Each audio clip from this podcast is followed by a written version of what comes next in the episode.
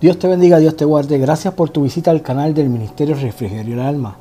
Estamos felices una vez más de compartir una tacita de café con cada uno de ustedes, llena de consejería, amor, fe y esperanza.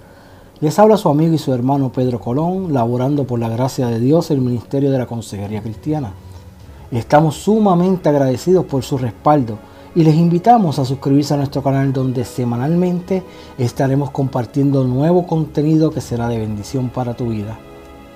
Hoy estaremos hablando sobre la fiebre de cabaña, bajo el tema Saliendo de la cabaña.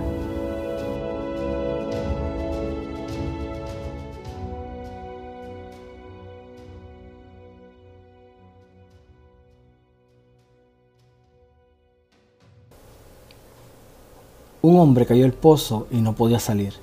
Pasó un optimista y dijo, no está tan mal, podrías salir. Pasó un pesimista y dijo, qué horror, nunca saldrás de allí. Pasó una persona objetiva y dijo, es lógico que alguien caiga allá adentro. Pasó una persona autocompasiva y dijo, usted no ha visto nada hasta que vea mi pozo. Pasó un legalista y dijo, probablemente mereces estar en el pozo. Pasó un fariseo y dijo, solo gente mala cae en los pozos. Pasó un carismático y dijo, solo confiesa que no estás en el pozo. Pasó un oportunista y dijo, ¿cuánto estás dispuesto a pagar para salir del pozo? Pasó un psiquiatra y dijo, vamos a platicar acerca de tu pozo. Pasó un psicólogo y dijo, a lo mejor es culpa de tus padres que estés ahí. Pasó un cienciólogo y dijo, el pozo solo está en tu mente. Pasó un terapeuta y dijo, cree en ti mismo y podrás salir del pozo. Entonces vino Jesús y sin mediar palabra me hizo sacar del pozo de la desesperación, del lodo cenagoso, puso mis pies sobre peña y enderezó mis pasos.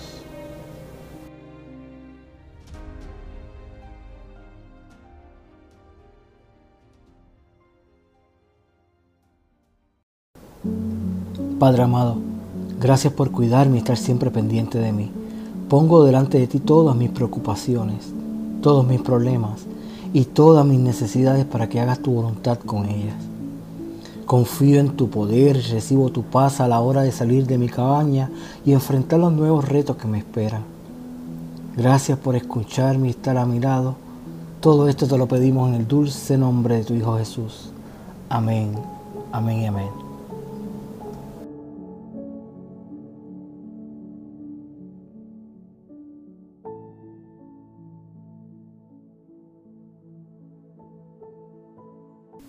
Sabes, el COVID-19 es un terrible enemigo invisible que está hecho a la medida para provocar miedo y ansiedad, ocasionando conductas tanto racionales como irracionales, y cuando el estrés emocional persiste puede provocar un daño duradero a la salud. Debido al confinamiento prolongado, muchas personas están presentando patrones de conductas relacionados con la fiebre de cabaña. Esto se intensifica si la persona convive con niños, envejecientes, personas con impedimento, enfermos o aquellos que viven completamente solos y se encuentran aislados. Pero podemos contar con la esperanza de una gran promesa de parte de Dios. Y es que Él nos ha prometido su compañía constante y protección ante las circunstancias más apremiantes. El Señor no nos garantiza un camino libre de cargas, pero sí su presencia y la fuerza para poder sobrellevarlas. Y es que al dirigirnos por lugares difíciles, encontramos que Dios muestra el poder de su gracia al guiarnos, hacernos madurar y transformarnos en la creación a su imagen y semejanza.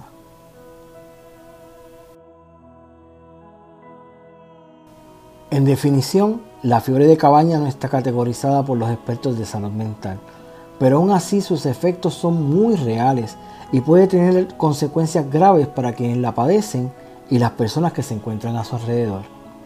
El término fiebre de cabaña tiene un origen incierto, pero así es usado en los Estados Unidos desde el siglo XX. Esto para describir el estado mental de aquellas personas que se encontraban en largos confinamientos por las tormentas invernales en los Estados Unidos.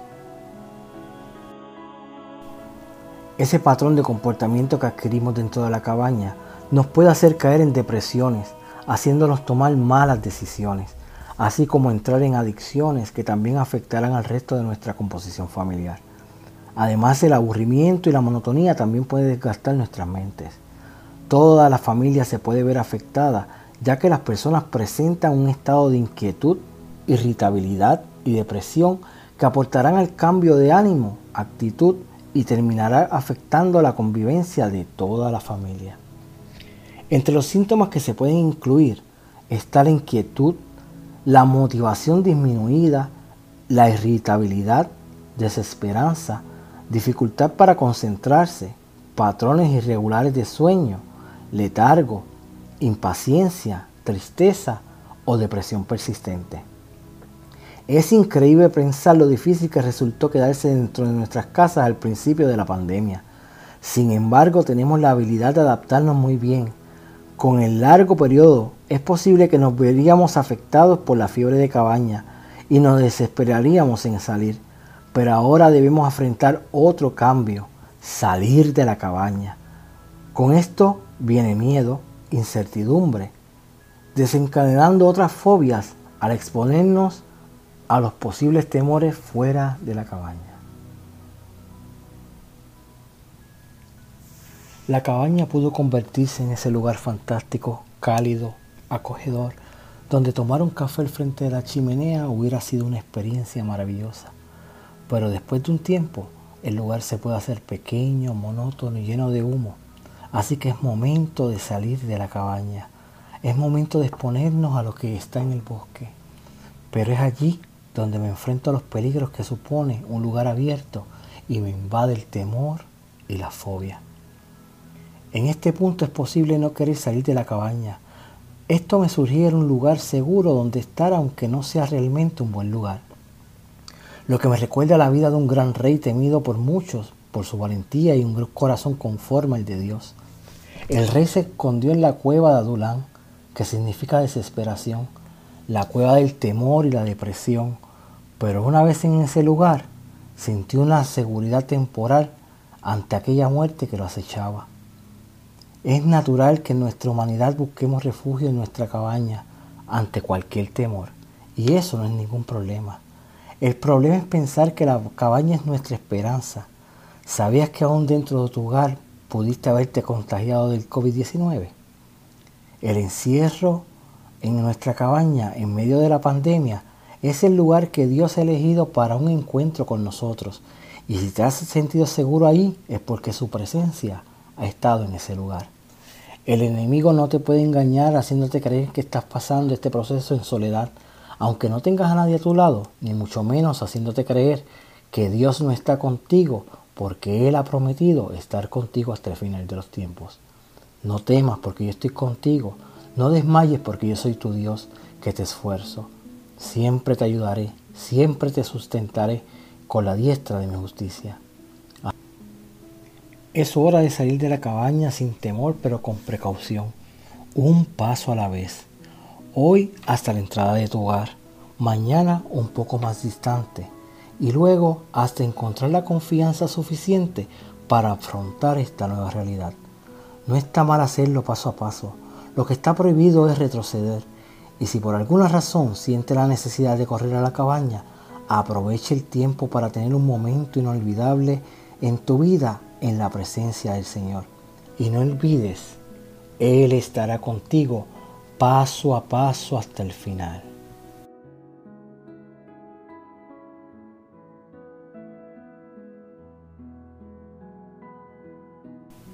Qué lindo fue estar en la cabaña es un maravilloso lugar si te permites aprender de la experiencia, pero ya es tiempo de salir de esa zona de confort, abrir la puerta de la esperanza con seguridad de que será un maravilloso día en la dulce compañía del Señor. Así que ponte una ropa elegante, un buen perfume, una original mascarilla y sal a disfrutar de los rayos del sol en tu rostro, del aroma de las flores, del verdor de los árboles y sobre todo de la protección inigualable de nuestro Señor Jesús. Será un maravilloso día para ti. Que Dios te bendiga.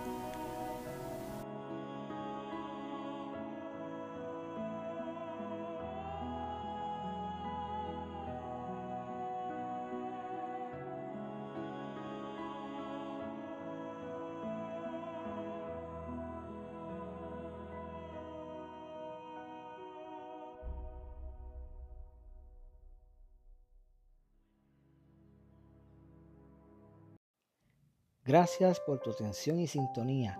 Espero que hayas disfrutado de tu tacita de café y de la poderosa palabra que haya sido de bendición para tu vida, como lo fue para la mía. Así que te invito a que me ayudes a compartir este enlace.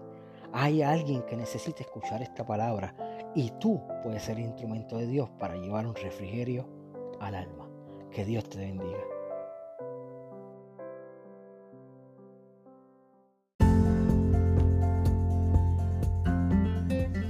Hoy voy a disfrutar mi café despacio. Disfrutaré de todos los detalles que a veces pierdo por estar tan preocupado. Hoy quiero saborear la vida sin ansiedad, sacándole provecho al máximo, porque cada momento perdido jamás regresará. En medio de un proceso y de la ansiedad, no olvides que la mejor fuente de ayuda es Dios. Él se preocupa por ti. Él espera que llegue confiadamente a su presencia tal y como estás. Él conoce y ha experimentado la ansiedad por lo que es un experto manejando el tema y te dice, no temas. Que Dios te bendiga.